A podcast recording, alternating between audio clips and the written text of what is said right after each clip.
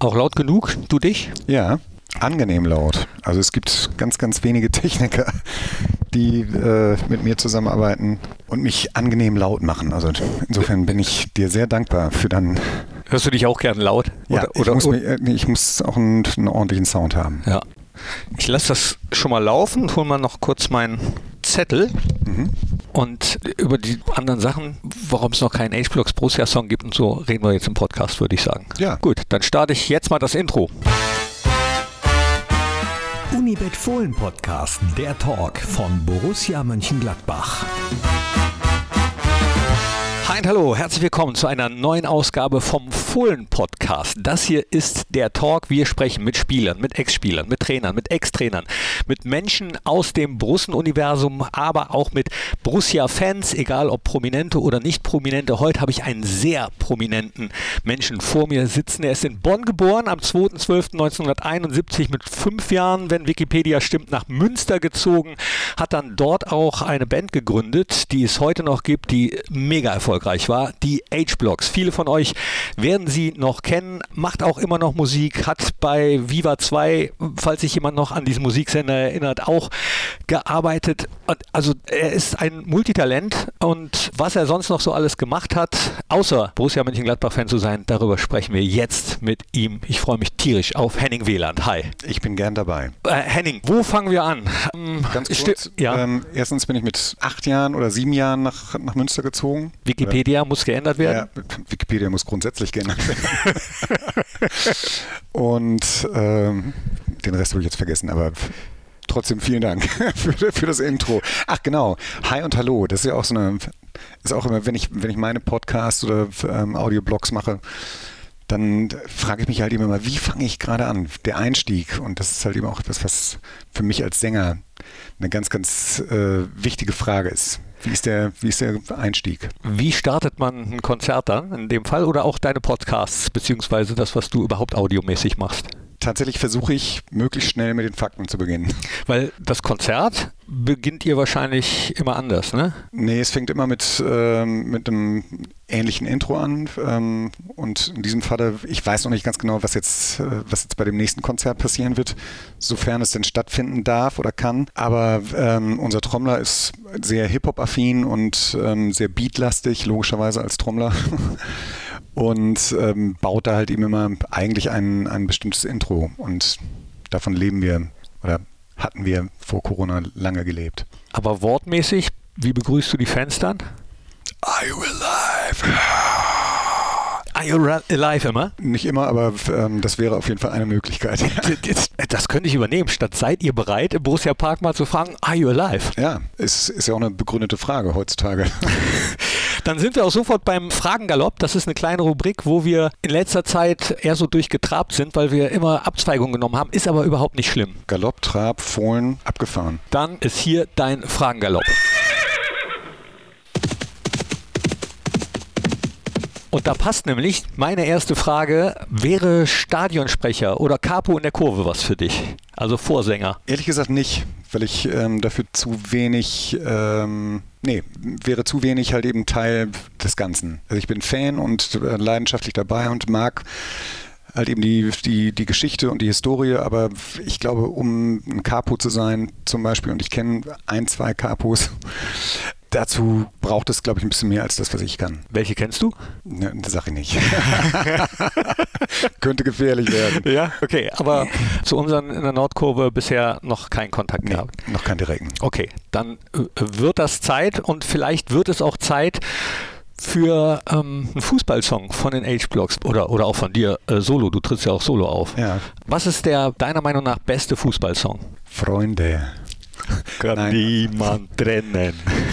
Ähm, ganz ehrlich finde ich ähm, dieses ganze Fußballthema auch schon seit 2006 äh, grauenvoll, weil jede Band halt eben immer ähm, zu jedem runden Geburtstag, hätte ich fast gesagt, versucht halt eben einen, einen WM-EM-Song halt eben zu machen. Und darum geht es ja eigentlich gar nicht, sondern für mich der mit Abstand beste oder die, die beste Hook aller Zeiten.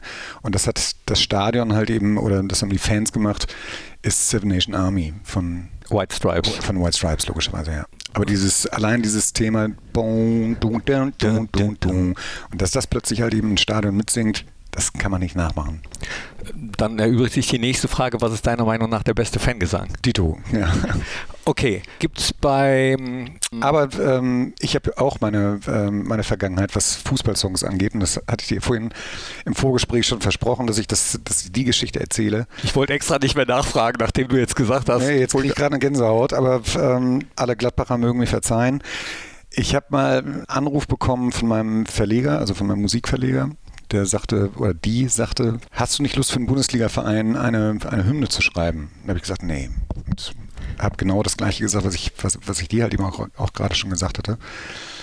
Aber sie sagte dann, nee, es geht eigentlich eher darum, jede Fußballmannschaft oder jeder Sportverein hat ja mittlerweile halt eben auch Psychologen und der Psychologe ist offensichtlich halt eben ein großer H-Blocks-Fan gewesen und wollte seiner Mannschaft mal ein neues emotionales Erlebnis vermitteln.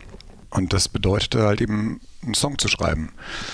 Und da habe ich gesagt, okay, das ist TSG Hoffenheim war, war mir vorher, vorher nicht bewusst und finde jetzt auch keiner, keiner so wahnsinnig äh, cool, aber trotzdem, ich habe da äh, 2014 sehr, sehr viele Freunde gefunden, unter, unter anderem Kevin Volland, mit dem ich auch immer noch befreundet bin.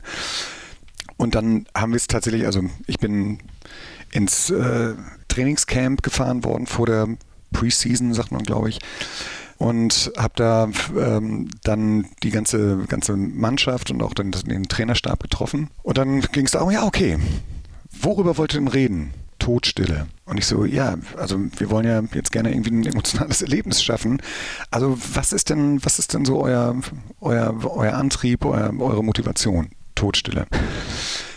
Dann habe ich gesagt, okay, nachdem ich 20 Minuten gewartet habe, lass erstmal einen Kaffee trinken. Und während der Kaffeepause kam halt eben ein Spieler nach dem anderen auf mich zu. Unter anderem Firmino war halt eben auch mit dabei, erstaunlicherweise. Und haben mir dann ihre persönlichen Geschichten über ihren Beginn ihrer Fußballerkarriere und über ihre Leidenschaft zum Fußball erzählt. Und da erzähle ich dir wahrscheinlich nichts Neues. Das war natürlich für, für Hoffenheim-Verhältnisse was auch für mich Neues, dass da halt eben so viel Emotionen drin stecken. Dass auch und, da Leidenschaft dabei ist. Ja, und wie gesagt, die Geschichte ging dann noch ein bisschen länger und ich habe äh, lustigerweise dann auch vor einem Derby dann die Mannschaftsansprache halten müssen. Ach, ach echt? In der Kabine vor dem Bundesliga-Derby? Das war das Abgefahrenste, was ich je in meinem Leben gemacht habe. Also kein Rock am Ring, kein Roskilde. Markus Gistol war damals halt eben der Trainer, hat mich dann zehn Minuten bevor das Spiel anfing in die Kabine gebeten und ich dachte so, bist du total wahnsinnig geworden? Und sagte, nee, du bist ja auch so Mannschaft. Ich so, okay. Und wie gesagt, die Mannschaft und ich, wir hatten den, den Song noch nicht komplett fertig gehört. Und die Mannschaft hatte den Song halt eben auch ähm, selber eingesungen. Ach, geil. Ähm, und ähm, naja, das war halt eben so der, sollte halt eben so die, die, die Veröffentlichung in der Kabine werden. Und ähm, dann sagte ich so, ja, Alter, in zehn Minuten fängt halt eben die, fängt das Spiel an. Ja, nee, ähm, die Mannschaft will dich jetzt sehen. Ich so, okay. Dann bin ich reingekommen und dann ähm, sagte Frank halt eben zu mir, oder sagte gar nichts zu mir, guckte mich nur an, ganz streng. Frank war der Psychologe? Nee, Frank Gistol, der Ach, Trainer. Ma Markus, Markus Gistol. Markus Gistol, Entschuldigung, ja. Markus Gistol? Hm? Kann man das schneiden? Ja, klar. Nein, schneid's nicht. Okay, gut. ich mag Schwächen. Naja, ähm, der äh, guckte mich, schaute mich halt eben nur ganz, ganz böse und ernst an und ähm, ging dann jeden Spieler, der halt eben in der Aufstellung stand, ab und sagte, Jo Männer, der Henning hat euch was zu sagen. Und das war halt eben meine Aufforderung, die Mannschaftsansprache zu halten. Dann habe ich zwei Minuten irgendeinen Scheiß erzählt und habe gesagt, haut sie weg. Äh, ich sage jetzt nicht, gegen wen sie gespielt haben, aber ähm, sie haben die dann halt eben tatsächlich auch in, in der Nachspielzeit mit 2 zu 1 geschlagen. Und äh, währenddessen saß ich halt eben so auf der, auf der Tribüne und wusste gar nicht, wie mir geschieht. Aber was für eine geile Story. Ich bin äh, sehr, sehr traurig, weil dein Herz ja für Borussia Mönchengladbach eigentlich schlägt, dass du das nicht mal bei uns gemacht hast. Was ist denn dein, dein Lieblingsfußballsong, wenn ich das mal fragen darf? Die, äh, die Elf vom Niederrhein, allein deswegen schon. es, es, es, ist, ja, das war ja klar. Ne, ja, es ist wirklich klar, weil das der Song ist, mit dem ich so meine Fußball- Sozialisation ein bisschen verbinde. Und noch einer, also das wird keiner nachvollziehen können, es ist auch kein Fußballsong, aber er lief damals immer auf dem Bökelberg. Und zwar Santa Maria von Roland Ah. Kaiser. Ach, jetzt kriege ich auch schon wieder eine Gänsehaut. Weil, weil du ihn so schlimm findest, oder? Nee, Roland Kaiser ist ja Münsteraner. Also so viel zum Thema, Thema äh, Rheinland und Westfalen und Liebe zu dem, zu dem Guten. Aber ich habe darüber nachgedacht, wann, ich, wann war ich eigentlich das erste Mal ähm, in einem Fußballstadion? Und ich glaube, das muss 1978 gewesen sein, ähm, als Gladbach 5 zu 1 gegen äh, Kaiserslautern ähm, gespielt hat, also verloren hat. Verloren. Ich meine ja. Okay. Ich bin mir. Gut, dass du da nicht Kaiserslautern-Fan geworden bist. Nee, ich bin ja nicht Mark Forster. ähm, äh, und da lief halt eben Santa Maria. Und ähm, da, da kann ich mich noch sehr, sehr gut dran erinnern. Genau, das war die Zeit. Ich bin 79 Fußballfan geworden, Borussia-Fan geworden und ähm, da lief das immer und das war ein Ritual. Immer wenn das lief, liefen sich die Spieler warm und das ging bei mir diese Liebe zu Borussia und diese Santa Maria. Insel, die aus Träumen geboren. Ich habe meine Sünde. Deswegen, ich kenne den Text auch immer noch von da und habe mich dann bei den Auswärtsspielen, zu denen ich logischerweise als irgendwie 8-, 9-Jähriger nicht gefahren bin, habe ich immer WDR 3 geguckt, dann lief das Testbild und es lief aber das Radioprogramm und da das Lied in den Charts war, war nachmittags, samstags, nachmittags liefen immer die Charts und dann lief Santa Maria und dann habe ich meinen kleinen äh, Schaumstoffball genommen und habe mich im Zimmer warm gelaufen. So einen gelben Schaumstoffball, ne? Ja, ich, ich Deswegen ist das, es ist eigentlich kein Fußballsong, aber für mich ist das mein bester Fußballsong. Aber wenn ich jetzt einen anderen nehmen müsste, ist ähm, You'll Never Walk Alone Hm. auch schon ganz weit vorne auf jeden Fall. Das ist dann so dein äh, Seven Nation Army. Ja, Ja, verstehe. genau. Aber äh, wenn du mir die Vorlage schon gibst, dann bleiben wir doch erstmal dabei und machen später weiter mit dem Fragen Galopp und galoppieren da durch. Ach genau, ich bin ganz vorbeigaloppiert. Nee, das ist, Fragen. das, das, ähm, seitdem das nicht mehr Strassi macht, äh, sondern ich, nehmen wir diverse Abzweigungen immer, aber ich glaube, das ist manchmal gar nicht so schlimm. Wenn du, lass mich rechnen, 71 geboren bist, 78 da warst, warst du sieben, das sagt mir, äh, du warst nicht alleine im, auf dem Bökelberg damals und deine Liebe zu Borussia ist nicht einfach so entstanden. Wie, wie bist du Borussia-Fan geworden? Naja, ich kam aus dem Rheinland oder bin, in, wie gesagt, in Bonn geboren und habe einen älteren Bruder, der bekloppter Borusse war und ist. Also Guter sich, Bruder.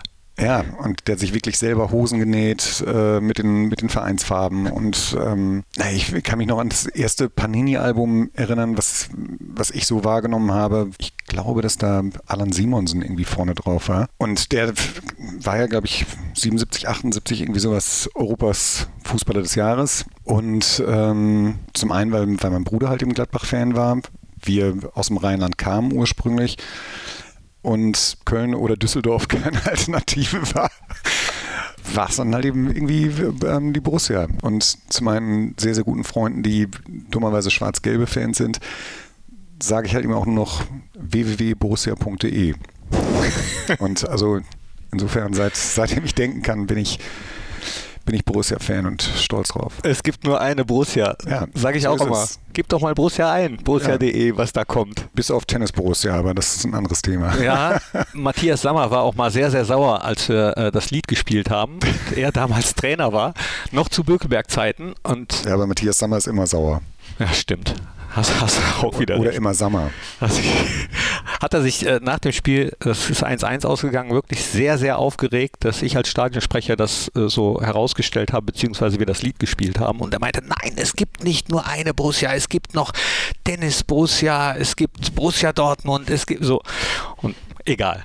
Okay, dann hat Borussia 5-1 verloren damals dieses Spiel und oft äh, sind gerade jüngere es kotzt mich an, dass ich das halt eben wirklich nicht mehr weiß. Und ich habe es ähm, tatsächlich jetzt versucht, im, im Netz halt eben zu recherchieren.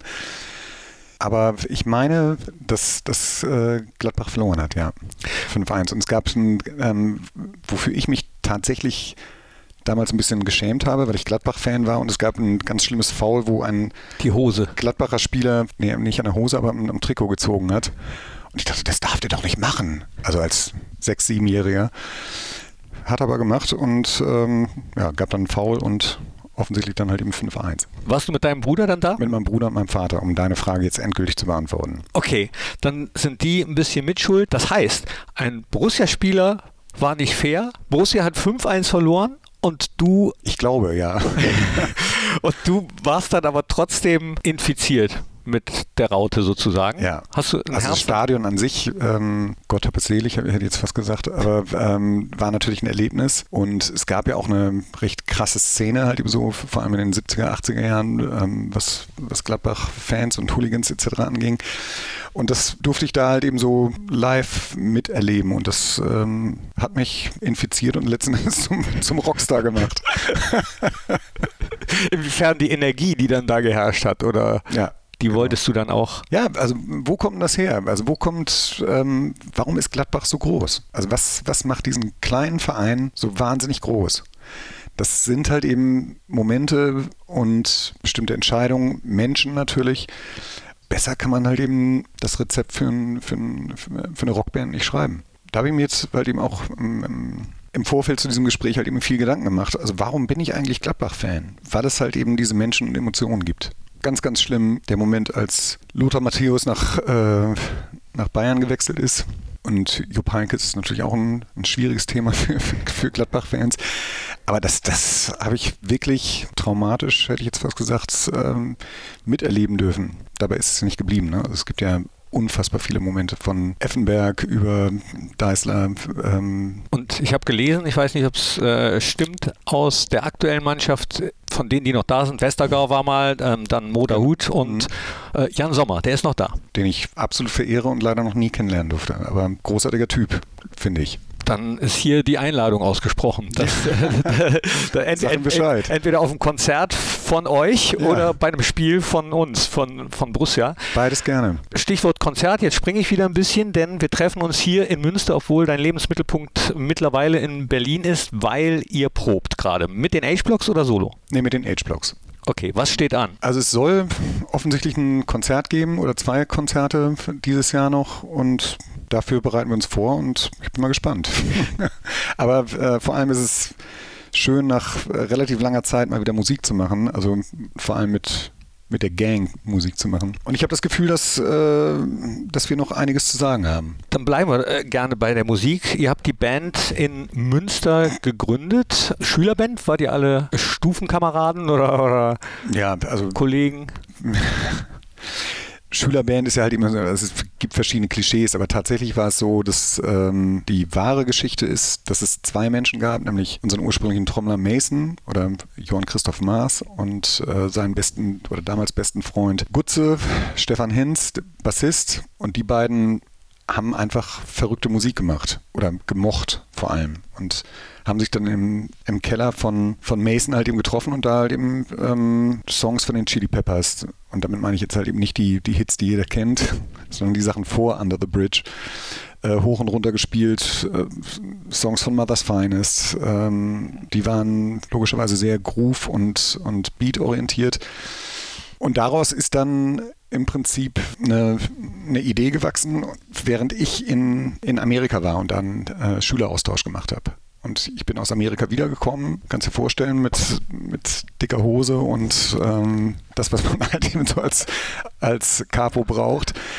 Ähm, und habe dann gesagt, so, ich kann alles. Und hatte damals halt eben einfach eine, ähm, eine Vorliebe für DJ Jazzy Jeff and the Fresh Prince. Und die haben einen Song, der heißt Parents Just Don't Understand.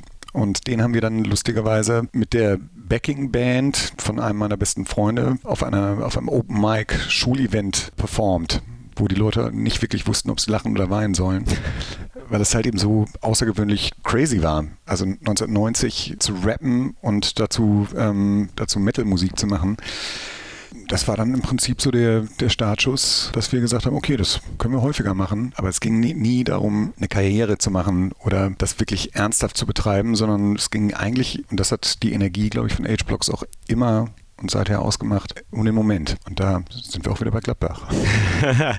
Hast du damals noch daran gedacht? Nee, da dann nicht, ne? Bei äh, diesem nee, Open Mic. Das ist mir in, in vielen Therapiesitzungen erst später klar geworden. Und äh, als Band braucht man ja dann immer einen Namen. Wieso dann H-Blocks? Ja. Hat was mit dem Gefängnis zu tun, ne? Ja, eigentlich ähm, auch, auf jeden Fall. Und ähm, Gott, jetzt fallen mir schon wieder 10.000 Geschichten ein, die ich dazu erzählen könnte. Ja, raus damit. Ja, Zeit. Ähm, also es fing damit an, dass wir ähm, im Englischunterricht oder wir wollten eigentlich nur ein Konzert spielen, also in der Besetzung. Nachdem wir diesen, diesen Schulauftritt hatten. Und zwar, um halt eben keine Schülerband zu sein und auch so ein bisschen gegen die Schule und diese ganze Politik, wie Proberäume vergeben werden, etc. halt eben zu schießen. Und da gab es dann das sogenannte SOS, Schools on Stage Festival in, in der Stadthalle in Hiltrop. Und äh, dafür haben wir uns halt eben vorbereitet. Und da ging es dann halt eben darum, okay, wie wollen wir es denn halt eben nennen? Und weil wir gerade im Englischunterricht äh, das Thema Irland durchgenommen hatten, gab es halt eben das Thema Age-Blocks. Und der Age-Block ist halt eben der sogenannte High-Security-Block, wo die IAA-Gefangenen ähm, verhaftet waren. Und die etwas doofe Geschichte dahinter war dann, ähm, als wir in 1994 ein Konzert mit ähm, Therapy gespielt haben. Übrigens zwei Tage nachdem Nirvana im, in der Markthalle in, in, im gleichen Konzertsaal gespielt haben kam dann der Sänger von Therapy auf mich zu und sagte so, hey, what the fuck do you think? Irgendwie Age-Blocks, das geht ja gar nicht. Und ich so, äh, wieso? Ja, was würdest du denn dafür, äh, davon halten, wenn, äh, wenn äh, irische Band sich irgendwie äh, ja, nach einem äh, schlimmen Gefängnis aus den 30er Jahren halt eben ähm, benennen würde? Ne?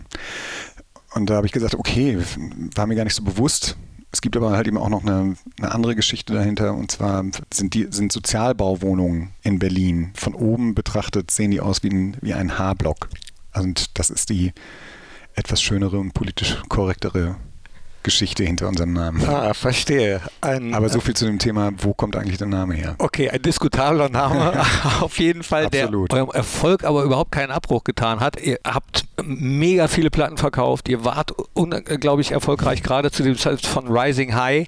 Dann habt ihr den Soundtrack von einem meiner absoluten Lieblingsfilme, äh, Bang Boom Bang, gemacht. How Do You Feel von euch ist immer noch bei meinen Playlists, äh, läuft das immer noch rauf und runter. Ihr habt in den USA gespielt, ihr habt äh, bei euren sieben Alben, Best-of-Alben, also äh, wirk wirklich unver mit Bon Jovi wart ihr auf Tour, mit Eminem äh, wart ihr auf Tour, Ice-T, Biohazard. Ja, und äh, wenn ich das anmerken darf, also ja, aber ähm, die Black Eyed Peas, bevor sie halt eben so berühmt wurden, wie sie jetzt halt eben berühmt sind, haben wir uns im Background gesungen auf unserer Amerika-Tournee. Zehn Shows. Ja, auch nicht schlecht, ne? Ja. Und äh, das war, war ein toller Moment, als sie ihren großen Hit hatten und wir uns dann bei Top of the Pops wiedergesehen haben und ich da mit ein paar Musikerkollegen unterwegs war und dann Willa Am ankam und sagte so, Yo, You're the H-Blocks dude, right? Man, I remember the Vans Warp Tour. That was fantastic. Remember when we did backups for you?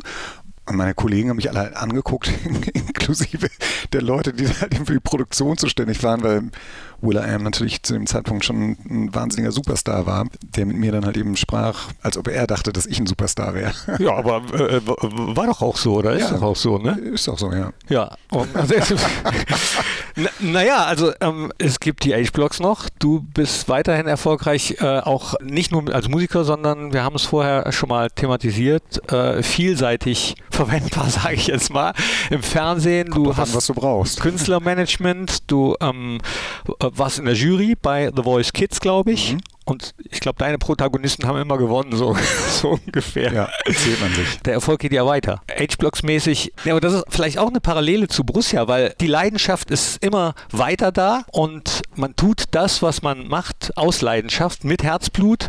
Und ähm, im Falle von Borussia war es dann die zweite Liga. Im Fall von euch wart ihr dann eben nicht mehr bei den MTV äh, Awards, weil es die vielleicht auch nicht mehr gab oder so. Aber ja, und ich glaube, das, also das willst du wahrscheinlich ansprechen für mich gehört genau das halt eben zum, zu der Voraussetzung, eventuell halt eben mal ein, ein Rockstar oder auf der Bühne halt eben stehen zu können, diese Wellen halt eben erlebt zu haben. Also das oben wie das unten. Wie ist das? Schrecklich. Also das, das beides kann, kann schrecklich sein.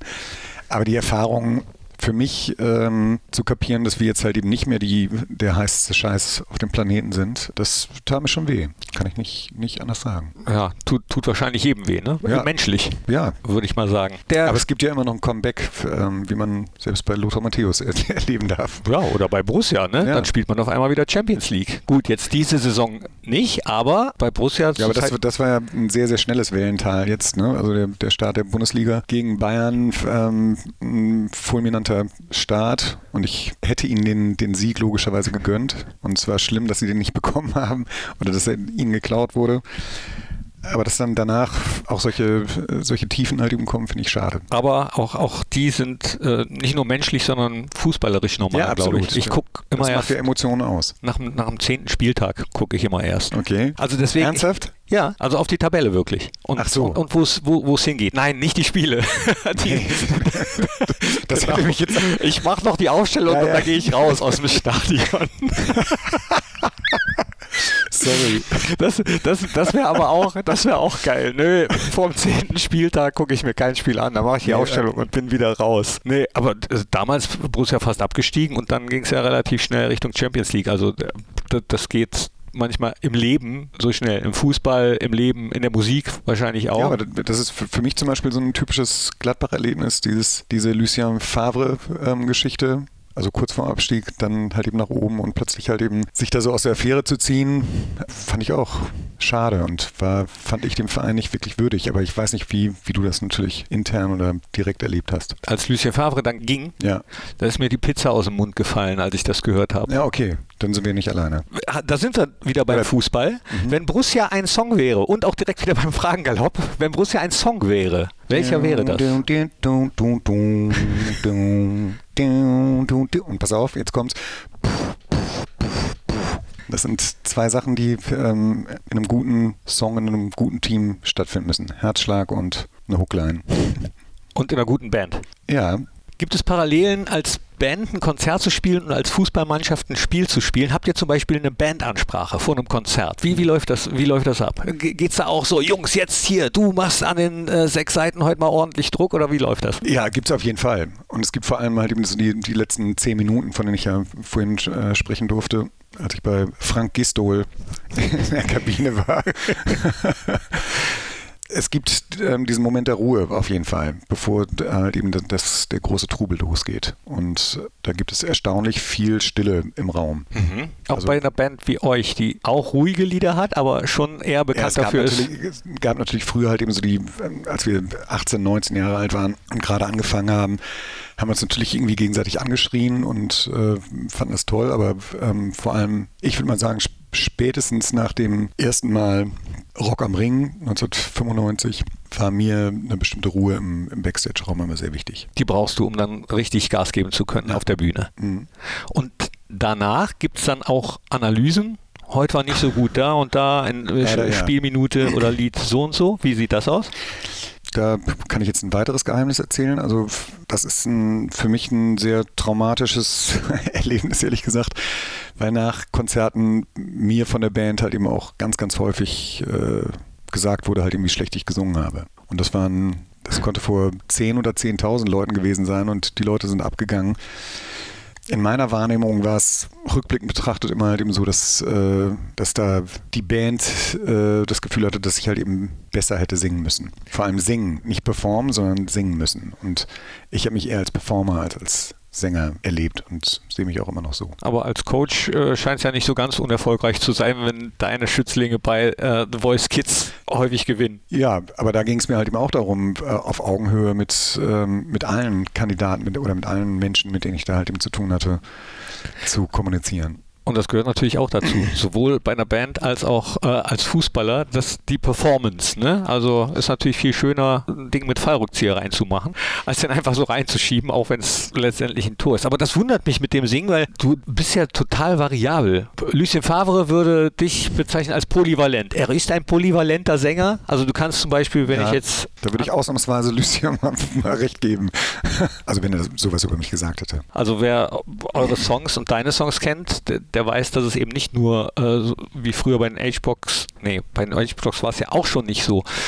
Aber dafür wart ihr bekannt, richtig Power zu geben und äh, auch mal laut zu sein. Crossover, du hast es angedeutet, habt ihr mehr oder weniger erfunden. So Heavy Metal mit Rap. Ihr habt aber auch echt ruhige Songs. Nenn mir einen. also, Little Girl. Ja, okay. Ähm, wobei das ein sehr unruhiger Song ist, wenn du mich fragst. Ja, was die ganze Thematik und auch den Moment angeht, in dem, in dem der Song entstanden ist und lustigerweise halt eben auch aufgenommen worden ist. Aber es gibt eine Platte, das war unsere äh, dritte Platte und im Prinzip der Moment kurz vor dem, dem Soundtrack zu Bang Boom Bang, wo dann alle gesagt haben, okay, die Zeiten von, von Crossover und speziell H-Blocks sind vorbei, jetzt gibt es ja halt eben Guano Apes etc. Aber die Platte ist, wie ich finde, nach wie vor legendär und da gibt es halt eben auch zwei oder drei sehr, sehr ruhige und stille Songs drauf. Und auch wenn du solo unterwegs bist, die, die Konzerte mussten, du hast es gesagt, auch leider abgesagt werden. Mhm. Der letzte an der Bar heißt, glaube ich, dein, deine letzte, dein letztes Album. Auch da sind ruhige Songs drauf. Ja, mein, das war mein erstes Soloalbum. Mein letztes Soloalbum heißt Gesetz der Toleranz. Oh, sorry. Kein Problem. So. Hat Spotify mir das erste so angezeigt.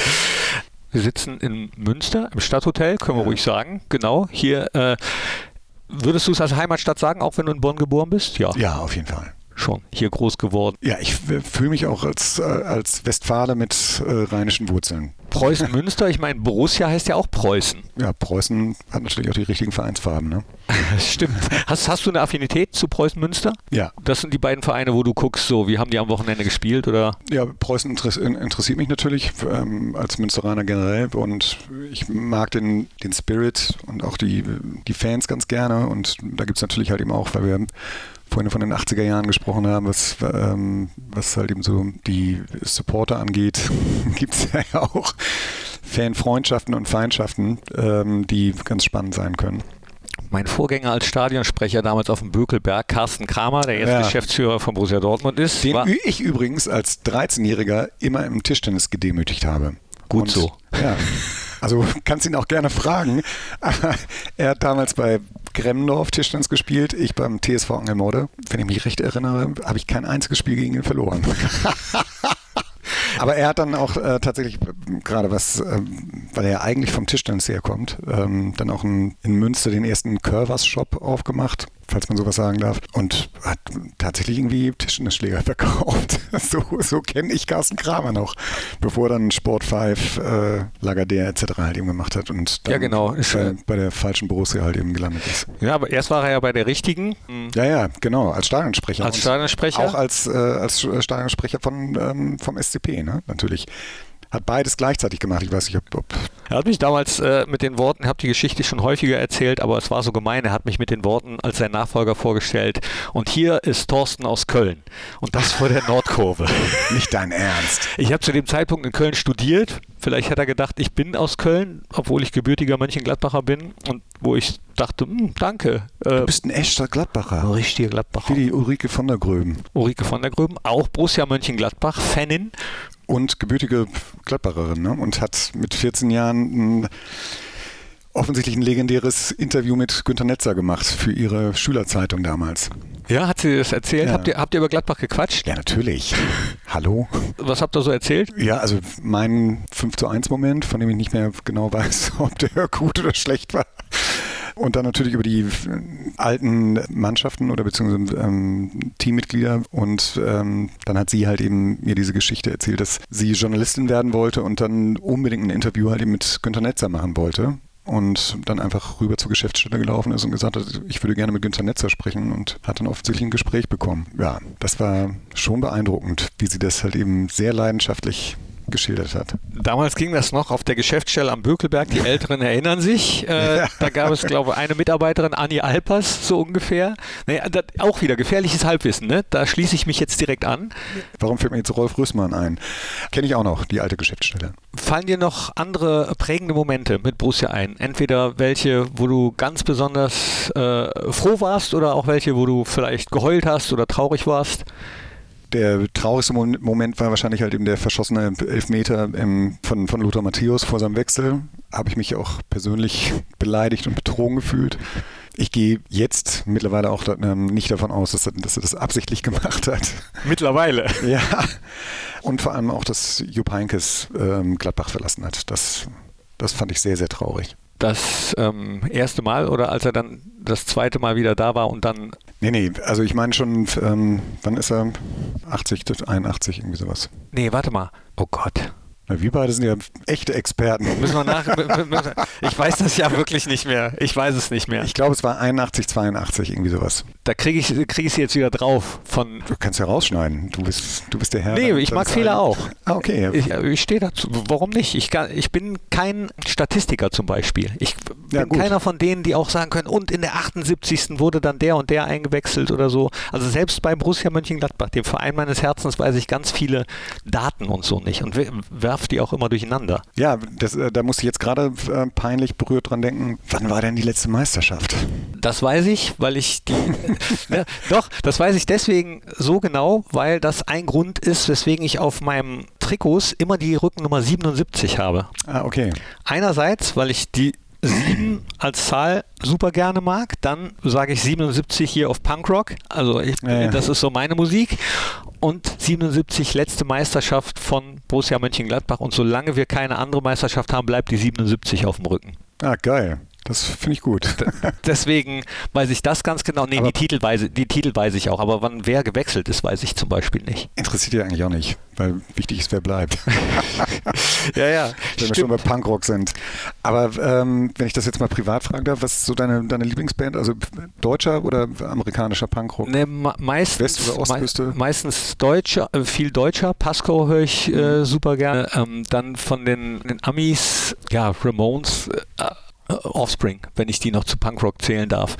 Nee, darfst du nicht, nee, wenn du mich fragst. Ja, so, genau, da, da gehen die. Ja, ich mag auch Pop, Pop. Das ist eine Scheißband, mit denen wir auch mal einen richtigen, ja? richtigen Backstage-Fight hatten. Ja. Oh nein. Mhm. Oh, zerstör jetzt nicht meine Illusion. Die neue Platte finde ich so gut. Musik im Vorprogramm des Stadions äh, finde ich enorm wichtig. Also wenn wir zurückgehen und uns erinnern, also dieses Ritualisierte, also man, man kann mit Musik schon ziemlich viel beeinflussen, auch im Fußballstadion.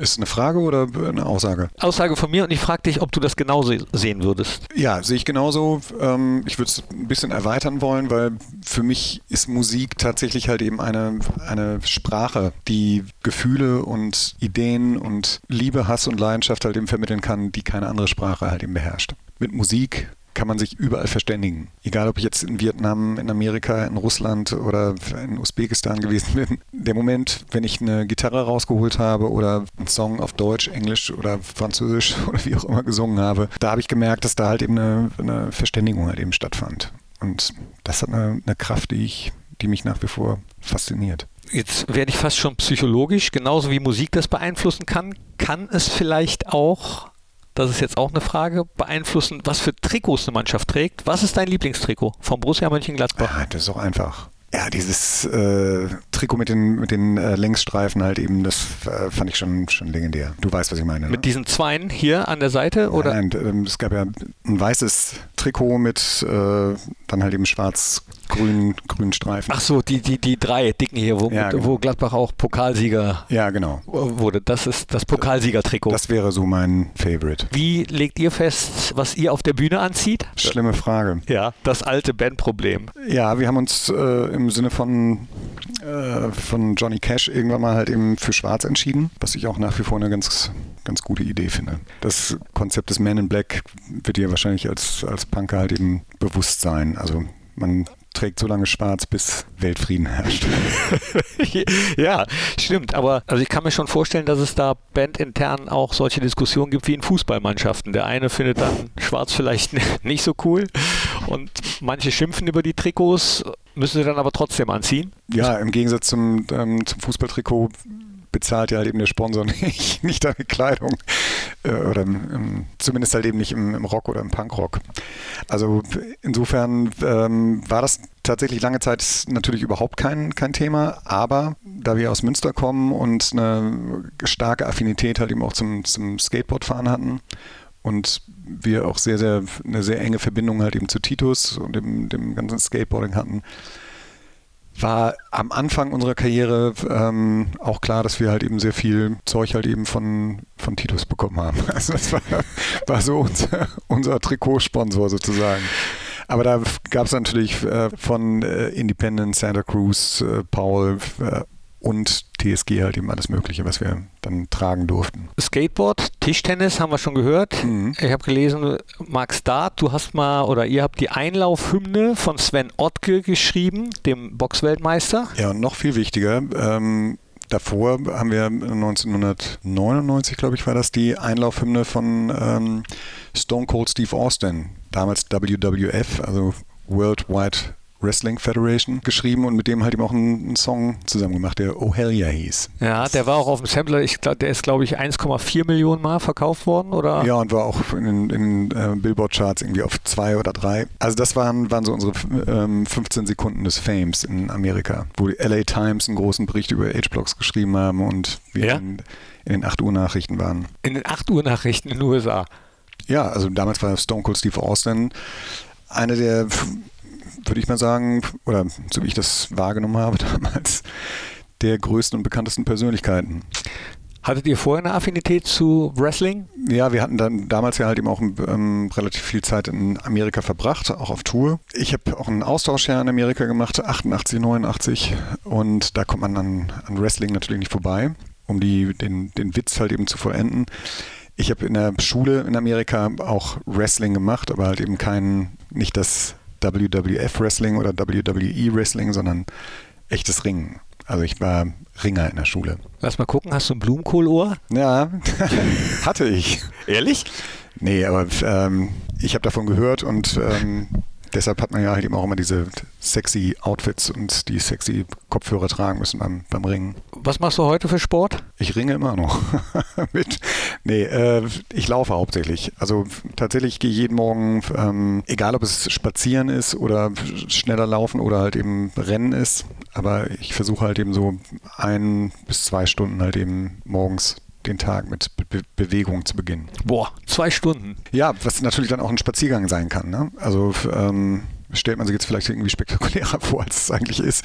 Aber wenn ich in Münster jetzt halt eben nicht gerade im Stadthotel wohne, wo, bin ich bei einem, bei einem Freund in Kinderhaus auf einem, auf einem Bauernhof und von da bis in die Innenstadt sind so fünf Kilometer und da hin und wieder zurückzulaufen, nimmt dann schon mal irgendwie ein, zwei Stunden in Anspruch. Brauchst du das, um Ausgleich zu schaffen zur Power auf der Bühne oder Power im sonstigen Berufsleben? Ich habe ja leider keine Power mehr auf die Bühne bringen können die letzten zwei Jahre oder über zwei Jahre. Und das hat mich schon äh, beschäftigt. Und das ist auch ganz ehrlich nicht, nicht so spurlos an mir vorübergegangen. Mhm. Und das, das Laufen oder die Be Bewegung ist auf jeden Fall etwas, womit ich da ein Stück weit halt eben auch wieder zu mir selber finde. Jetzt gibt es diese Parallele, dass eben keine Konzerte stattgefunden haben. Fußballspiele haben stattgefunden, aber nicht vor Publikum. Ja, habe ich mir auch Gedanken drüber gemacht, aber bei, bei einem Fußballspiel ist es ja so, ähm, das ist ja eigentlich unabhängig von den Zuschauern. Klar gibt es viele Leute, die sich dafür interessieren, aber Musik machst du ja halt eben für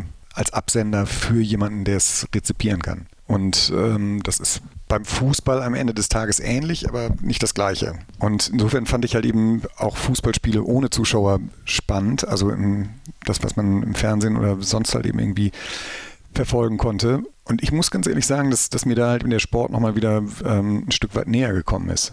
Weil es, Ja? halt, weil es für mich sehr, sehr pur war. Auch diese Anschreierei und äh, die Nähe halt eben, ähm, die Kommandos auf dem Platz zu hören und, ähm, und solche Geschichten. Natürlich ist es halt eben auch wieder atemberaubend, jetzt plötzlich halt eben wieder über 20.000 Zuschauer in Gladbach zu sehen, aber das macht für mich einen großen Unterschied halt eben zwischen Fußball oder Sport und Musik. Gibt es Fußballvereine außerhalb von Borussia Mönchengladbach Ja. international? Oh, das kam schnell. Nicht international. Wenn dann Union. Also ähm, ich bin ja Wahlberliner und dank ein paar Freunden halt eben auch ähm, auf Union aufmerksam geworden, lange bevor sie in der Bundesliga gespielt haben. Und das ist einfach ein, ein Verein, den ich, äh, ja, wo ich eine ähnliche Leidenschaft halt eben vermute wie bei den, wie bei den, wie bei der Borussia. Ja, aber das passt ja. Es gibt Ja, in den weiß. Fanszenen auch äh, enge Verbindungen. Ähm, ist mir auch sehr spät erst ähm, bewusst geworden, aber insofern bin ich ja ganz, ganz beruhigt, dass ich kein Hertaner bin. Und international? Gibt es da irgendeinen Verein, wo du sagst, ja, für den könnte ich mich begeistern? Nicht mehr. Ich fand äh, Barcelona mal sehr, sehr spannend oder Liverpool. Ja, aber dafür, dafür bin ich auch zu wenig Connoisseur oder zu wenig drin in der ganzen Thematik. Nächste Frage im Fragengalopp. Wir, wir, wir, hören- wir hören nicht auf. da war doch was. Wir galoppieren weiter. Wenn du in einer Bundesligamannschaft spielen würdest, welche Position wäre das? Linker Verteidiger. Das kam jetzt auch sehr schnell. Hast du Fußball gespielt? Ja. Linker Verteidiger. Linker offensiver Verteidiger, um mal in Paul Breiners Worten zu sprechen. Sowas ist äh, gesucht, auch heutzutage immer ich noch. weiß. Ich war sehr, sehr gut. Henning, ich meine, du bist im Training, nach zwei Stunden laufen. Naja, und ich habe ähm, wahrscheinlich, wenn ich das sagen darf, als Tischtennisspieler auch ein extrem gutes Ballgefühl. Zu Zeiten von Marco Reus bei Borussia stand auch immer eine Tischtennisplatte äh, unten im Borussia Park. Und es gab, kennst du diese kleinen Tischtennisplatten, Mhm. diese Mini-Dinger, wo es immer auch zwischen den Trainings Battles gab? Olli Neuville auch sehr stark drin. Als begeisterter Tourneereisender ähm, kenne ich das natürlich. Also auch wenn man bei den Toten Hosen zum Beispiel schon mal mit auf Tour gewesen ist, dann äh, ist eine Tischtennisplatte immer mit dabei. Aber die meisten Leute hassen mich, weil ich kaum jemanden kenne, der mich schlagen kann. Außer Timo Boll. Nicht, nicht mal Carsten Kramer. Ja, das muss laut ausgesprochen werden. Ja, aber wo du es ansprichst, auf Touren habt ihr ja meistens Auswärtsspiele. Ab und zu, da wo euer Live-Album aufgenommen wurde, spielt ihr aber auch in Münster, Heimspiel. Wo ist der Unterschied zwischen Auswärtsspielen, Auswärtskonzerten und Heimkonzerten? Jetzt hast du mich gerade auf dem, lachenden falschen Fuß erwischt. Das äh, muss ich heute anders beantworten, als ich das noch vor, vor ein paar Jahren gemacht hätte. Also das letzte Konzert, was wir mit H-Blocks gespielt haben, war in Münster auf dem Domplatz und davor haben wir das letzte Mal in Münster auch auf dem Domplatz gespielt, weil wir eine Wette einzulösen hatten, ähm, wo wir gegen unser, unser Management oder beziehungsweise unsere Plattenfirma halt eben gewettet hatten, dass wir eine Million Klicks bei YouTube auf ein bestimmtes Video bekommen würden. Und das war ein Homecoming, kann man nicht anders sagen. Wenn du dir für Borussia Mönchengladbach was wünschen dürftest in absehbarer Zukunft, was wäre das? Ja, ist eine Funkfrage, wenn wir schon bei Musik sind. Natürlich eine Meisterschaft, logischerweise, aber um es jetzt mal sehr pathetisch zu sagen, gewisse Gelassenheit. Vielleicht ein, ähm, nicht so das, das große Game mitspielen zu müssen, um jeden Preis, sondern das zu sein und zu bleiben, was, äh, was die Farben halt eben ausmachen. Tolles Schlusswort. Besser geht's nicht. Vielen, vielen Dank für deine Zeit. Und, Ja, ich danke dir. Es war bewegender, als ich dachte. Und wann kommt Rock am Ring habt ihr gespielt, Rock im Park glaube ich auch. Und wann kommt es zum Rock im Borussia Park? Ähm, ja, im Borussia Park selber habe ich noch nicht gespielt, aber ähm, Oder- wie, heißt, die Wiese? da? Ähm, Nebenan im Hockeypark? Ja, genau. Da, da war ich natürlich auch schon ein paar Mal. Die Wiese ist auch schön. genau. Ja, Gott, sorry. Wann kommst du zum Spiel, damit äh, Jan Sommer und du, damit ihr euch kennenlernt? Ja, wenn Jan äh, über dich eine Einladung ausspricht. nee, Quatsch. Also ähm, wenn es die Zeit und äh, die, die Gegebenheit zulässt, äh, komme ich auf jeden Fall gerne ins Stadion. Und um den Kreis zu schließen, eine Kabinenansprache gibt es dann aber nicht, nein, ne? nein, nein, keine Sorge. Also kannst, kannst du. Nee, ja, nee, keine Sorge, ich habe gehofft. Nee, das mache ich nie wieder. Also es war ein einmaliges Erlebnis und auch ganz ehrlich, habe ich ja vorhin schon erzählt, eine unfassbar intensive Situation, weil mir bewusst geworden ist, erstmal wie es dazu kommt, welche Spieler ausgewählt werden dürfen, die halt eben dann auf den Platz dürfen. Und ähm, was für ein Druck auf, äh, auf diesen, diesen jungen Menschen halt eben lastet. Ne? Das ähm, habe ich mir bis, bis zu dem Zeitpunkt halt eben überhaupt nicht klar gemacht. Und ich kam, wie gesagt, halt eben mit einem, mit einem Becher Bier und einem tatsächlich mit einem Gladbach-Trikot unter meinem TSG Hoffenheim-Trikot in, in die Kabine und äh, habe das irgendwie alles für, einen- für, einen- für einen Witz genommen. Das, was, was da an, an Power rüberkam, etwas, was ich noch nie erlebt habe. Also auf keinem Konzert, auf keiner Bühne, von keinem Publikum, nirgendwo. Bist du laut geworden? Ja, natürlich. Ey, ich ich habe die, die Spieler angeschrien. Jetzt geht's raus und äh, haut sie alle weg. Und ich habe äh, ich hab tatsächlich halt eben auch gesagt, dass ich Gladbach-Fan bin und äh, dass ich auch dazu, dazu stehe, Borusse zu sein und ähm, hat mir auch zum Glück keiner übel genommen. Aber trotzdem habe ich sie natürlich halt eben angepowert und gehofft, dass sie halt eben mit der Energie dieses Songs, den dann die Mannschaft lustigerweise halt eben auch nach meiner Ansprache zum ersten Mal live gehört hat und dadurch dann halt eben raus in den, in den Spielergang gelaufen ist oder aufs Feld gelaufen ist. Das war, war schon eine Power, die, die ich so noch nie erlebt habe. Ist der eigentlich mal veröffentlicht worden oder war das nur intern? Nee, der, der läuft auch die ganze Zeit im Stadion. Ah, okay. Muss ich beim nächsten Mal, beim nächsten Auswärtsspiel in Hoffenheim mal genau hinhören. Ja, wenn, Also- du, wenn du es dir antun willst. Also wie gesagt, ich bin sehr traurig, dass das nicht bei uns passiert ist, aber wer weiß. Henning, nochmal vielen, vielen Dank. Jetzt habe ich äh, deine wunderschönen Schlussworte nochmal zerquatscht. Deswegen nochmal die letzten Worte, egal ob über Fußball, über sonst was, gehören dir. Ich sag danke für das tolle Gespräch, was, ähm, wie gesagt, sehr viel tiefer gegangen ist, als ich eigentlich dachte. Und ich bin froh, dass ich mit meinem gefährlichen Halbwissen glänzen durfte. Danke. Dank dir. Tschüss. Das war der Unibet Fohlen Podcast. Drückt jetzt auf Abonnieren und verpasst keinen Podcast mehr von Borussia Mönchengladbach.